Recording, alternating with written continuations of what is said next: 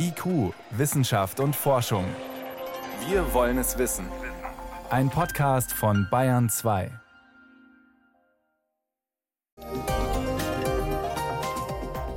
Dann natürlich das Heiligtum, was ich dann erst noch schwenken muss. Und eine Impfspritze. Pures Gold, was man hier aufzieht. Impfen. Bei manchen löst das regelrecht Ehrfurcht aus, so wie bei dieser Ärztin hier, die endlich impfen darf. Doch jetzt gibt es auch schon wieder Meldungen, die Sorgen machen beim Impfstoff von Johnson Johnson. Was bedeutet das für die Impfkampagne? Das ist eines der Themen heute.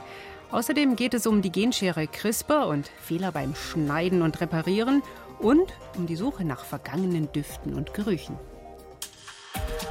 Wissenschaft auf Bayern 2 entdecken. Heute mit Miriam Stumpfe. Jetzt also auch der Impfstoff von Johnson Johnson. Eigentlich der vierte Impfstoff, der in der EU verimpft wird. Nächste Woche sollten die ersten Lieferungen kommen, doch jetzt gibt es erstmal einen Lieferstopp. Aus den USA kam gestern die Meldung, bei sechs Menschen ist es wenige Tage nach der Impfung zu einem Blutgerinnsel im Gehirn gekommen. Sinusvenenthrombosen kennen wir. Das ist die Erkrankung, die in Europa in seltenen Fällen auch nach dem Impfen mit AstraZeneca aufgetreten ist. Bei Johnson Johnson jetzt sind es wenige Fälle, doch die US-Arzneimittelbehörde prüft und hat die Impfung mit diesem Impfstoff erstmal ausgesetzt. Einer, der das jetzt sehr genau verfolgt, ist Dr. Christoph Spinner von der Technischen Universität München. Mit seinem Team am Klinikum rechts der ISA macht er gerade selber eine Studie mit dem Johnson Johnson Impfstoff. Und vor der Sendung konnte ich ihn fragen, wie besorgt sind Sie angesichts der Meldungen aus den USA? Ja, Sie hatten ja gerade zusammengefasst, was uns im Moment zumindest Grund gibt, sehr, sehr genau hinzuschauen, nämlich das Auftreten von zerebralen Sinusvenenthrombosen, also dieser seltenen Erkrankung der Hirnvenen im Zusammenhang mit Abfall der Blutblättchen nach einer Covid-19-Impfung. Die dann einen Blutpropfen bilden. Genau, man kann sich das vielleicht so vorstellen, dass diese Blutblättchen aktiviert werden durch die Impfung, quasi eine Autoimmunreaktion. Und Blutblättchen reagieren, wenn sie aktiviert werden und bilden Blutpfropfen und können dann entsprechend auch Venen verschließen und so zu diesen Sinusvenenthrombosen führen. Das jedenfalls ist der gut publizierte Mechanismus bei AstraZeneca, der hier vermutet wird und mit hoher Wahrscheinlichkeit auch ursächlich sein dürfte. Jetzt gilt es deshalb sehr genau zu untersuchen, ob der gleiche Mechanismus beim Adenovirus-Impfstoff von Johnson Johnson ebenso beobachtet werden kann. Was verbindet denn diese beiden Impfstoffe vom Prinzip her? In beiden Fällen werden sogenannte Erkältungsviren, also Adenoviren, allerdings unterschiedlicher Herkunft, benutzt, um quasi als Fähren in den menschlichen Körper zu dienen, um dann eine Bauanleitung für SARS-CoV-2 Virusbestandteile in menschliche Zellen zu bringen, sodass diese dann diese Eiweißbestandteile produzieren und dadurch das Immunsystem trainiert wird. Und die Vermutung ist, dass bei diesem Mechanismus, den Sie beschrieben haben, der womöglich zu diesen Thrombosen führt, dass eine Reaktion auf dieses Vektorvirus, auf dieses Adenovirus ist. Also man geht davon aus, dass entweder das Vektorvirus bzw. das eingebrachte Antigen, also diese Kombination einem menschlichen Eiweißmolekül auf dem Blutblättchen sehr ähnlich ist, sodass durch die Impfung eine Autoimmunreaktion auf diese Blutblättchen ausgelöst wird. Und wie ich schon gesagt hatte, aktivierte Blutblättchen bilden dann Blutpfropfen und lösen diese Erkrankung aus. Es geht jetzt vor allem wirklich um die Frage, handelt es sich um einen Klasseneffekt? Also betrifft er auch andere Coronavirus-Adenovirus-Impfstoffe? Und wie aussagekräftig sind da jetzt die Zahlen, die wir aus den USA haben? Sechs Fälle bei 6,8 Millionen verabreichten Impfdosen? Sind natürlich sehr seltene Fälle, noch sehr viel seltener, als sie zunächst bei AstraZeneca berichtet wurden. Und man muss allerdings einschränkend festhalten, dass es jetzt nicht nur um Sinusvenenthrombosen, sondern um Sinusvenenthrombosen in Kombination mit dem Abfall der Blutblättchen geht. Also um zumindest zwei Hinweise dass es sich um einen ähnlichen Mechanismus wie bei AstraZeneca handeln könnte. Und deswegen hatten die Zulassungsbehörden, hier die FDA, aber auch die Europäische Arzneimittelbehörde, sehr früh reagiert, denn Johnson Johnson hat ja jetzt in einem gemeinsamen Statement bereits mitgeteilt, die Markteinführung in Europa zu verschieben und zunächst noch einmal genau zu untersuchen. Genau untersuchen heißt es, man schaut noch mal, ob man noch mehr Fälle auch findet, gemeldet kriegt oder geht es um diesen Mechanismus? Man wird sich jetzt zunächst diese sechs Fälle ganz genau im Detail anschauen, aber man wird natürlich auch nochmal genau suchen, ob es nicht weitere Fälle gibt und dann wird es am Ende um eine Risiko-Nutzen-Abwägung gehen. Denn selbst im unwahrscheinlichen Falle wie bei AstraZeneca, wenn sich das entsprechend bestätigt, bleibt ja dennoch ein großer Nutzen durch Covid-Impfungen, gerade in, in, einer Zeit steigender Covid-Infektionen. Weil das Risiko, das durch eine Erkrankung dann besteht, größer ist. Ja, genau. Und die FDA hat ja auch, also die amerikanische Zulassungsbehörde hat zunächst entschieden, alle Johnson Johnson Impfungen zu pausieren, also ähnlich wie auch die Europäische Arzneimittelbehörde damals bei AstraZeneca, um dann auch neue Empfehlungen aussprechen zu können. Ich glaube, auch hier sehen wir, dass unsere Sicherheitsmechanismen selbst über zugelassene Arzneimittel hervorragend gut funktionieren. Ich glaube, die Menschen bei uns, aber auf der Welt können sich darauf verlassen, dass die Zulassungsbehörde ihre Verantwortung sehr ernst nimmt. Jetzt arbeiten Sie an einer Studie auch zu diesem Impfstoff. Da geht es unter anderem um die Frage zu schauen, ob eine zweite Dosis Vorteile bringt. Was bedeutet denn das jetzt für Ihre Studie? Ja, auch wir warten jetzt die genaue Analyse und die Risiko-Nutzen-Abwägung ab, bevor weitere Impfungen durchgeführt werden. Und ich denke, auch das ist ein klares Zeichen. Die Sicherheit der Menschen steht immer an vorderster Stelle. Jetzt hat die EU-Kommission heute schon angekündigt, Impfstoffverträge mit AstraZeneca und Johnson Johnson nicht zu verlängern. Ist das vorschnell? Verschenkt man sich da eine Chance? Glaube, die Vektorimpfstoffe sind eine zuverlässige Technologie trotz allem und man darf ja auch nicht vergessen, dass die Nebenwirkungen dieser autoimmunologischen Phänomene ausgesprochen selten sind. Vielleicht kann man die Vektorimpfstoffe auch noch wesentlich verbessern, wenn der Mechanismus besser verstanden ist, der jetzt zu diesen Komplikationen geführt hat. Eine Frage besteht sicher auch, wie verhält sich das eigentlich mit anderen Vektorimpfstoffen wie Sputnik V oder sonst im Einsatz befindlichen Vektorimpfstoffen. Bislang gab es dieses Sicherheitssignal ja so klar nicht. Und deshalb ist es aus meiner Sicht definitiv zu früh, das ganze Wirkstoffprinzip in Frage zu stellen. Ich glaube auch, es ist derzeit nicht klar, ob es sich um einen Wirkstoff oder einen Klasseneffekt handelt. Also genau hinschauen, aber Vektorimpfstoffe nicht gleich ganz verdammen. Vielen Dank. Das war Dr. Christoph Spinner von der Technischen Universität München. Er forscht selbst zum Impfstoff von Johnson Johnson. Danke. Vielen Dank. IQ, Wissenschaft und Forschung gibt es auch im Internet. Als Podcast unter bayern2.de. Lulu und Nana, das sind wohl die berühmtesten Zwillinge Chinas. Vor zwei Jahren kamen sie auf die Welt und waren die ersten genmanipulierten Babys. Ein Wissenschaftler hatte ihre Gene verändert, als sie noch kleine Zellhaufen im Labor waren, mit der Genschere CRISPR-Cas. Ein Tabubruch und bisher ist diesem Schritt auch kein weiterer Menschenversuch gefolgt. Doch die Genschere macht weiter Karriere. Aus vielen Labors ist sie nicht mehr wegzudenken. Und Mediziner forschen auch daran, ob sie mit ihr Krankheiten heilen können. Sie gilt als Wunderwerkzeug, weil sie zielgenau im Erbgut schneiden kann. Wie genau aber arbeitet sie tatsächlich? Das haben nun Forscherinnen und Forscher am Francis Crick Institute in London untersucht. Mein Kollege Michael Lange weiß mehr. Wie gut arbeitet die Schere denn? Auf jeden Fall längst nicht so gut, wie oft behauptet wird. Also eine Schere, die wirklich alles genau so macht, wie man sie programmiert, das ist sie nicht. Und das Team in London hat eindeutig bei genetisch veränderten Embryonen jede Menge Fehler gefunden. Wie häufig? Jetzt kommt man auf 16 Prozent der Zellen. Diese 16 Prozent, die haben es in sich, denn da ist das Genom, das Erbgut wirklich völlig durcheinander geraten. Also man hat kaum noch den Überblick, was da zusammengehört. Und da ist auf jeden Fall große Vorsicht angebracht, wenn man diese Methode bei Embryonen einsetzt. Wie kommt es denn, dass solche Pannen vorkommen? Eigentlich heißt es ja immer eben, die Genschere schneidet so unglaublich exakt. Ja, wenn man sich das Grundprinzip anschaut, dann müsste das eigentlich auch so sein, denn man kann diese Genschere CRISPR-Cas im Computer programmieren und sie schneidet genau da, wo sie soll. Nur manchmal macht sie falsche Schnitte, weil Stellen im Erbgut eben oft ähnlich aussehen. Also mhm. da kommt es zu sogenannten Fehlschnitten. Aber die neue Studie, die zeigt eigentlich, dass die noch größeren Fehler beim Reparieren passieren. Wenn die Zelle versucht, diesen Schnitt irgendwie zu flicken. Das fehlen große Bereiche im Erbgut oder es sind einzelne Blöcke im Erbgut hin und her geschoben. Also da stimmt nichts mehr. Dann herrscht dann regelrecht Chaos im Erbgut. Und das kam eben bei dieser Studie mit Embryonen in 16 Prozent der Zellen vor. Welche ja. Folgen hat das denn? Welche Folgen haben denn solche Fe Fehler für Embryonen? Das kann man nicht genau sagen. Man muss ja dazu sagen, dass solche Embryonenforschung in Großbritannien nur stattfinden kann in den ersten 14 Tagen eines Embryos. Die dürfen nicht länger überleben, die dürfen auch nicht sozusagen heranreifen oder eingesetzt werden.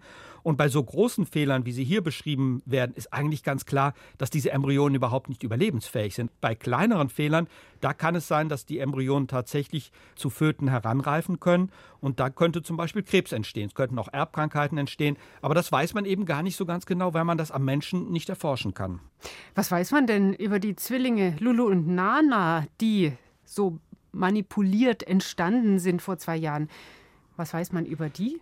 Was man weiß, ist, was in den Zellen passiert ist. Und das ist auch ganz interessant. Und so weiß man, dass gar nicht alle Zellen der beiden Mädchen das Gen, das verändert werden sollte, wirklich in der veränderten Form vorliegen haben. Die haben ein sogenanntes Mosaik. Und Mosaik bedeutet, einige Zellen haben die gewünschte Genveränderung und andere Zellen haben die gewünschte Genveränderung nicht. Und das hat ganz erhebliche Folgen. Man muss ja nur mal denken, dass diese Genveränderung ja gemacht wurde, um vor dem AIDS-Erreger HIV zu schützen. Und das heißt halt, einige Zellen sind möglicherweise geschützt durch diese Genmanipulation und andere Zellen nicht. Außerdem weiß man inzwischen, dass diese genetische Veränderung auch Folgen haben kann, die man noch gar nicht genauer kennt, weil das dieses Gen, das heißt CCR5, auch eine Rolle spielt bei der Gehirnentwicklung oder bei der Erholung nach einem Schlaganfall. Also da wird dieses Gen gebraucht, jetzt wurde es plötzlich verändert kann es seine ursprüngliche Funktion überhaupt noch ausführen? Also da sind ganz viele offene Fragen, was diese beiden kleinen Mädchen mit der Genveränderung angeht. Lassen sich denn Fehler beim Schneiden mit der Genschere vermeiden? Gibt es da Ideen? Da gibt es massenhaft Ideen. Also wenn man sich die Fachzeitschriften anschaut, die Genschere, die wurde schon mehrfach verbessert im Grunde wurde aber immer wieder die Schneidefähigkeit verbessert. Was die Reparaturen angeht, die hatte man bisher nicht mhm. so recht auf dem Schirm. Und es gibt ganz viele genetische Veränderungen, die man im Grunde genommen bis heute nicht erklären kann. Ein schönes Beispiel ist, man wollte den Stoffwechsel von Kaninchen verändern und die Kaninchen hatten tatsächlich einen veränderten Stoffwechsel. Die waren viel dünner als andere Kaninchen. Das sollte auch so sein. Aber bei den Kaninchen bildete sich eine ganz lange Zunge. Die hing ihnen aus der Schnauze heraus, wie bei einem, manchen Hunden das vorkommt. Keiner weiß, wie das passiert ist. Und insofern kann man wirklich sagen, die Manipulation, die hier bei Tieren aufgetreten ist, die ist bei Menschen wirklich unverantwortlich, weil einfach Dinge passieren, die man nicht erklären kann. Hm. Jetzt wird die Genschere ja auch bei Körperzellen ausprobiert, also von Menschen, die auf der Welt sind, um Krankheiten zu heilen. Könnten dabei auch solche Fehler vorkommen? Also die Fehler können da genauso vorkommen. Das wurde auch schon untersucht. Da sind in der Hälfte aller Zellen irgendwelche Fehler drin. Und in einigen Studien wird das ja jetzt auch schon ausprobiert, zum Beispiel gegen die Sichelzellenanämie, also eine Blutkrankheit.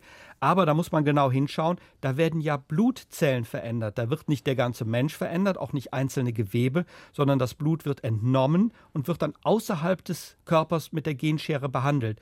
Und da gibt es zahlreiche Methoden, dass man diese Zellen nachher überprüft. Und dann sieht man, sind da Fehler drin oder sind da keine Fehler drin. Und da gibt es verschiedene Verfahren. Freiburger Mediziner haben kürzlich so eine richtige Art CRISPR-TÜV entwickelt, um eben diese Blutzellen vorher zu testen. Also es ist eine völlig andere Situation, ob das jetzt zur Krankheitsbehandlung eingesetzt wird oder bei Embryonen. Ist denn überhaupt eine sinnvolle Anwendung der Genschere denkbar, um das Erbgut von Embryonen zu verändern? Einen sagen, ja, es wäre doch vorstellbar, dass bestimmte Gene wirklich verändert werden müssen, um Embryonen gesund zu machen. Andere sagen, das Allermeiste lässt sich aber im Grunde genommen durch die Auswahl von Embryonen genauso regeln. Also die Präimplantationsdiagnostik ist ja bekannt in Deutschland. Das heißt, es wird ausgewählt zwischen verschiedenen Embryonen. Und die genetische Veränderung ist eigentlich nur dann notwendig, wenn man Gene haben will, die bei beiden Eltern nicht da sind. Mhm. Und das ist ja wirklich eine richtige Genmanipulation. Das wäre dann eventuell auch eine Optimierung. Und da gibt es viele ethische Argumente dagegen. Und die ganz überwiegende Mehrzahl der Genforscher, die auch mit dieser Genschere arbeiten, haben sich eindeutig dagegen ausgesprochen. Und dem schließe ich mich nach aller Analyse, die ich kenne, auch an. Viel zu viele Fehler entstehen bei Arbeit mit der Genschere, wenn man sie bei Embryonen anwendet. Vielen Dank. Das waren Hintergründe zu einer aktuellen Studie von meinem Kollegen Michael Lange. Gerne. Bayern 2. Wissenschaft schnell erzählt. Das macht heute Priska Straub und los geht's mit gefährlichen Weichmachern. Ja, viele Kunststoffprodukte sind ja in Verruf. In Babyfläschchen zum Beispiel ist der Weichmacher Bisphenol A inzwischen EU-weit verboten, weil er in unser Hormonsystem eingreift. Hm, war ein langer Prozess, inzwischen mhm. auch in Trinkflaschen für Kleinkinder, immerhin. Ja, es gibt aber das Problem, viele Produkte werben zwar damit, frei von Bisphenol A zu sein, aber die verwenden dann einfach andere Weichmacher, zum Beispiel Bisphenol S. Und es gibt neue Hinweise darauf, dass beide schädlich sind. Biologen an der Universität Bayreuth, die haben jetzt mal nicht die Auswirkungen auf die Hormone untersucht, aber die Signalweiterleitung im Gehirn haben sie sich angesehen. Und es ist offenbar so, beide Weichmacher verursachen dauerhafte Nervenschäden, zumindest bei Tieren. Nervenschäden? Mhm. Bei welchen Tieren? Ja, man hat Goldfische genommen und hat sich da das Kommandozentrum im Fischgehirn genauer angesehen. Das sind da besonders große Zellen, da laufen alle Sinnesreize zusammen. So koordiniert der Fisch die Fluchtreaktion, ist überlebenswichtig, dass dieses Netzwerk schnell und effektiv arbeitet. Und jetzt ist es aber so, wenn man die Fische den beiden Arten von Weichmachern aussetzte, gab es Störungen in der Kommunikation der Nervenzellen. Und jetzt ist natürlich so, Fischgehirn und Menschenhirn, das kann man nicht ohne weiteres vergleichen vergleichen. Aber die Signalübertragung funktioniert natürlich grundsätzlich nach denselben Prinzipien und das klingt erstmal nicht so gut. Und nach einem Grund, sich weiter nach anderen Weichmachern umzusehen. Ja. Es gibt noch eine Meldung zum Kunststoff. Ja, Kunststoffe, die der Mensch in die Umwelt bringt. Da gibt es jetzt eine neue Studie des Umweltbundesamtes. Die haben systematisch untersucht, aus welchen Bereichen kommen eigentlich die meisten Kunststoffe. Und der Mammutanteil, der ist tatsächlich verursacht durch Reifenabrieb. Tatsächlich das bisschen Gummistaub, das die Reifen auf den Straßen verlieren. Man sieht es ja kaum. Naja, das bisschen ist ein bisschen viel. Mhm. Mit weitem Abstand an erster Stelle der Verkehr. Dann erst folgt die Landwirtschaft. Da werden zum Beispiel viele Folien eingesetzt. Und nur einen relativ kleinen Anteil hat das sogenannte Littering. Also wenn leere Plastikflaschen oder Plastiktüten in der Umwelt landen. Genau, Vermüllung, Müll. genau. Das sind unsere Verpackungen, die einfach weggeworfen werden. Und von diesem Müll kann natürlich das Allermeiste wieder entfernt werden. 90 Prozent rechnet das Umweltbundesamt. Dafür muss natürlich die Müllabfuhr kommen. Aber in allen anderen Bereichen, wo so winzige Kunststoffpartikel entstehen, eben durch Abrieb oder durch Verwitterung, da geht es natürlich nicht. Deshalb ist die Bilanz ernüchternd. Wir kriegen nur einen winzigen Bruchteil von dem Kunststoff weg, den wir in die Umwelt reintragen. Und zum Schluss noch etwas über die vielleicht älteste Landkarte Europas. Das ist eine Steinplatte mit einer eingeritzten Landschaft, ungefähr 4000 Jahre alt. Stein, also ohne Plastik. Wo hat man die gefunden? In der Bretagne und zwar schon vor über 100 Jahren. Und genau das ist das Kuriose. Die eingeritzten Linien, die hat man bisher für Dekoration gehalten. Die sind niemandem besonders aufgefallen. Und jetzt hat man diese Ritzmotive mal katalogisiert und dabei ist aufgefallen, sie fallen heraus aus den bekannten gleichförmigen Mustern. Und die Idee dahinter, vielleicht ist es viel eher eine Landschaft mit Hügeln und Flüssen. Die Vermutung jetzt ist, diese Steinplatte aus der Bronzezeit ist eventuell eine Art Kataster, um Territorium zu verwalten oder Land zu kontrollieren. So genau wissen wir das noch nicht. Auf jeden Fall schöne Vorstellung. Eine uralte Landkarte auf Stein, Plastikmüll in der Umwelt und bedenklicher Bisphenol A-Ersatz. Priska Straub war das mit den aktuellen Meldungen.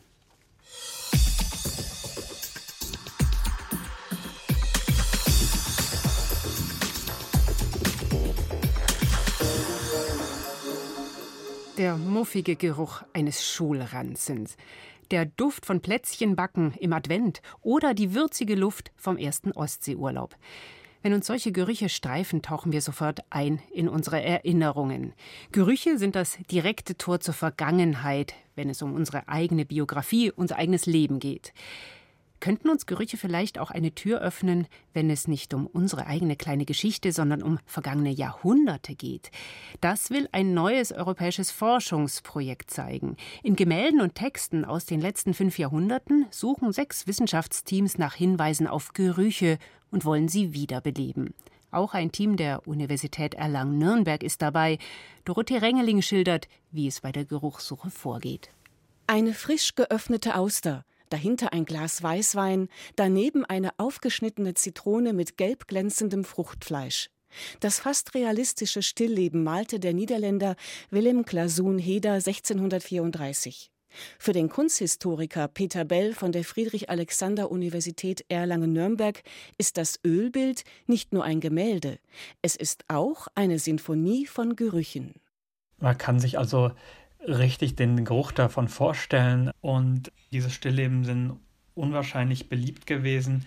Einerseits wohl wegen ihrem ja fast Fotorealismus, aber eben vielleicht auch wegen dieser sinnlichen Erfahrung, die dann auch Gerüche im Geist erscheinen lässt. Peter Bell sucht in alten Bildern nach gemalten Geruchshinweisen, in Stillleben mit Blumen, Obst oder Gemüse, aber auch in Bildern mit Alltagsszenen oder in Schlachtengemälden. Das Ziel, das immaterielle Erbe der Gerüche soll in einer Online-Enzyklopädie für die Nachwelt gesichert werden und für jeden zugänglich sein. Dass die Maler tatsächlich den Geruch mitgedacht haben, kann man zwar nicht direkt behaupten, aber es gibt Hinweise. Zum Beispiel werden manchmal Hunde gezeigt, die eben an diesem Stillleben schnüffeln. Auch die Insekten fliegen das Stillleben an. Da hätte man einen Hinweis darauf, auf diese Geruchsaktivitäten. Bei der Duftsuche in der riesigen Bildermenge aus fünf Jahrhunderten nutzt Peter Bell Bilderkennungsprogramme. Die sind mit unzähligen Fotos gefüttert, zum Beispiel von unterschiedlichen Zitronensorten. Dadurch kann der Computer eine abstrakte Vorstellung davon entwickeln, wie eine typische Zitrone aussieht. Aber das reicht der künstlichen Intelligenz noch nicht, um auf alten Bildern Zitronen zu finden, denn die sind nicht fotorealistisch. Wir müssen dort nochmal extra trainieren, indem wir das gleiche Motiv nochmal in Gemälden reingeben, oder wir versuchen, das, was er für Fotografien gelernt hat, so umzuändern, dass auch die gemalte Zitrone trotz des fotografischen Trainings erkannt wird. Peter Bell bildet die künstliche Intelligenz quasi weiter. Dann ist sie so fit, dass sie extrem schnell tausende alte Bilder nach Zitronen und allen Geruchsphänomenen durchsuchen kann, auf die sie trainiert ist. Dabei geht es ihm auch um die Intensität des historischen Geruchs. Dafür ist die Geruchs- und Aromaforscherin Andrea Büttner von der Universität Erlangen-Nürnberg zuständig. Wir schauen auch als Aromaforscher und Lebensmittelchemiker mit Begeisterung uns mit den Kolleginnen und Kollegen zusammen die alten Bilder an, weil da vielleicht eine alte Zitrusfrucht dargestellt ist, die wir gar nicht mehr kennen. Und wenn wir den Verdacht haben, dass die besonders aromaaktiv sind, dann nehmen wir uns die auch tatsächlich vor, um den Geruch vielleicht wieder auch zugänglich zu machen. In Florida gibt es zum Beispiel eine riesige Sammlung von unterschiedlichsten Zitruspflanzen. Dort würde Andrea Büttner nach der alten Zitrussorte suchen, um dann die geruchsaktiven, flüchtigen Verbindungen aus der Frucht zu isolieren. Und die werden dann analysiert, und zwar wirklich mit Gaschromatographen, Massenspektrometern, um herauszufinden, welche Substanzen in dieser wilden Mischung geruchsaktiv sind und welche dieses typische Zitrusaroma ausmachen. Das Ergebnis ist dann ein Rezept, also eine Komposition der Substanzen, die das Aroma der alten Zitrussorte ausmachen. Diese Aromarezepte werden in der Online-Enzyklopädie hinterlegt sein und dort mit den Ergebnissen von Peter Bell und den Erkenntnissen von Wissenschaftlern, die in alten Texten nach Geruchshinweisen suchen, vernetzt. Gerüche aus der Vergangenheit kennenzulernen, ist deswegen wichtig, weil wir heute so überladen sind mit vielen auch synthetischen Gerüchen und gar nicht mehr wissen, woher wir kommen. Und einfach sich in die Vergangenheit zurückzuversetzen, stellt auch die Frage, wie leben wir heute? Und das ist eine Kernfrage, mit der man sich intensiv beschäftigen muss. Mit den Aromarezepten sollen zukünftig Parfümeure die historischen Düfte mischen. Zum Beispiel den Geruch der alten Zitronensorte aus dem Stillleben von Wilhelm Glasun-Heder. Eine Duftdüse könnte ihn dann in einem Museum versprühen. Wenn ein Besucher das Bild anschaut, kann er gleichzeitig den zitronigen Duft der Vergangenheit erschnüffeln. Tja, so ein bisschen Zitronenduft. Das fände ich hier jetzt auch nicht schlecht. Hier riecht es vor allem nach Teppich, Technik und ein bisschen Staub. Aber vielleicht sollten wir ein wenig Bayern 2 Studiogeruch für die Nachwelt konservieren.